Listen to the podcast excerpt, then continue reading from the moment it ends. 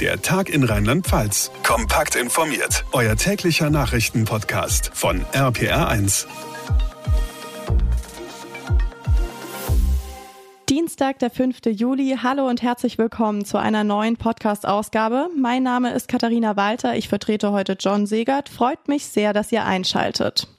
Der 14. Juli 2021, der Tag, an dem im Ahrtal, aber auch in vielen anderen Teilen von Rheinland-Pfalz alles anders wurde.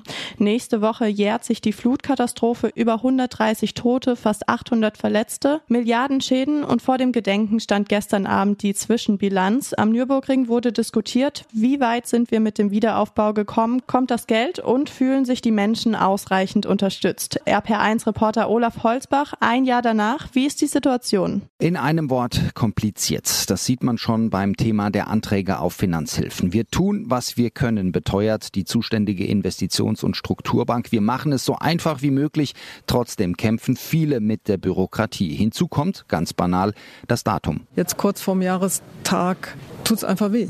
Wir haben viele Menschen verloren, wir haben viele Tote zu beklagen, das ist Trauer. Und es gibt immer mal wieder Frustration und Durststrecken, das merkt man im Moment, weil das geht nicht schnell genug, Material wird teurer, Handwerker sind nicht da, Finanzierung wird teurer, das zerrt an den Nerven. Cornelia Weigand, Landrätin des Kreises Ahrweiler, ihr Hoffnungsschimmer, die Zusammenarbeit mit dem Land, wie sie sagt, die läuft gut, auch was Straßen, Brücken, Infrastruktur angeht. Okay, und gibt's konkrete Ideen, wie es mit dem privaten Aufbau besser klappen könnte? Also zum einen gibt's jetzt BeraterInnen für die Anträge, die zu den Leuten nach Hause kommen. Das scheint zu helfen. Zum zweiten Beispiel Handwerker. Klar sind die gefragt derzeit, nicht nur im Ahrtal, aber Ministerpräsidentin Malu Dreyer. Die Handwerkskammer hat heute ja auch wieder berichtet, dass sie sich wünschen würde, dass Leistungen, die nicht aus der Region, sondern von überregional kommen, auf ihrer Homepage auch noch stärker in Anspruch genommen werden.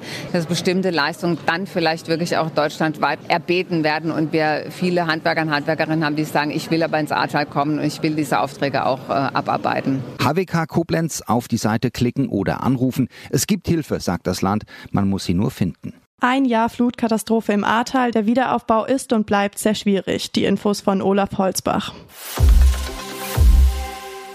Überall fehlen im Moment Fachkräfte und besonders heftig ist die Lage bei den ErzieherInnen. Allein in Rheinland-Pfalz fehlen bis 2030, Achtung, 5000 ErzieherInnen. So steht es in einer neuen Bertelsmann-Studie, die heute veröffentlicht wurde. Ja, und warum fehlen so viele? Weil Bund und Länder versprochen haben, dass bis Ende des Jahrzehnts allen Grundschulkindern eine Ganztagsbetreuung angeboten werden soll. RPR1-Reporter David Riemer Rheinland-Pfalz ist nicht alleine mit dem Problem, aber in einigen anderen Bundesländern sieht es doch etwas besser aus. Ja, am besten schneiden in der Studie Berlin, Hamburg und Thüringen ab. Dort gibt es bis 2030 genügend Personal für eine Ganztagsbetreuung an Grundschulen. Aber auch alle anderen ostdeutschen Bundesländer können bis zum Ende des Jahrzehnts jedem Kind ein entsprechendes Ganztagsangebot machen. Im Schnitt äh, nutzen 83 Prozent der Kinder im Osten das schon heute. Dafür ist eine Fachkraft hier allerdings für deutlich mehr Kinder zuständig als im Westen. Okay, und können die anderen Bundesländer wie Rheinland-Pfalz das Ziel überhaupt noch erreichen? Ja, es wird verdammt schwer, vor allem im Westen. Es werden halt dringend Erzieherinnen und auch Sozialpädagogen benötigt. Deshalb fordert eine Expertin von der Bertelsmann Stiftung dringend eine Fachkräfteoffensive von Bund und Ländern. Die Politik muss aus ihrer Sicht Ausbildungskapazitäten und Anreize für den Berufseinstieg schaffen. Höchstwahrscheinlich wird man aber auch versuchen müssen, Fachpersonal aus dem Ausland anzuwerben. In Rheinland-Pfalz fehlen bis tausende ErzieherInnen. Die Infos von David Riemer. Totgesagte leben länger, ein Sprichwort, das offenbar auch auf das gute alte Festnetztelefon zutrifft. Eine aktuelle Umfrage vom Vergleichsportal Verifox zeigt, dass ganze 81 Prozent der Befragten zumindest hin und wieder privat ein normales Telefon nutzen. Und das sind deutlich mehr als noch im Vorjahr. RPR1-Reporterin Diana Kramer, wie kommt's? Ja, die Experten sehen hier mehrere Gründe. Zum einen könnte es daran liegen, dass der Handyempfang oft immer noch schlecht ist, vor allem weiterhin auf dem Land, aber auch in Innenräumen, die nämlich oft zu gut isoliert und abgeschirmt sind, zumindest für guten Handyempfang. Ein zweiter Grund könnte Corona sein. Viele waren in den vergangenen zwei Jahren ja deutlich häufiger zu Hause und haben sich da wieder an den Griff zum Festnetzhörer gewöhnt. Hier sorgt die Pandemie also mal wieder für einen überraschenden Trend, denn eigentlich war das Festnetz zumindest am Privatmarkt fast totgesagt. Das Comeback des Festnetztelefons. Danke, Diana Kramer. Wetten, dass heute im Zoo in Karlsruhe so viele Fotos gemacht wurden wie schon lange nicht mehr. Und zwar nicht nur von tollen Tieren, sondern von zwei Superstars. Thomas Gottschalk und Frank Elstner waren heute in Karlsruhe und haben eine verlorene Wette eingelöst vom letzten Herbst. Sie haben Schulkinder durch den Zoo geführt. Wir waren natürlich mit dem RPR1 Mikro dabei und wollten wissen, wie war's?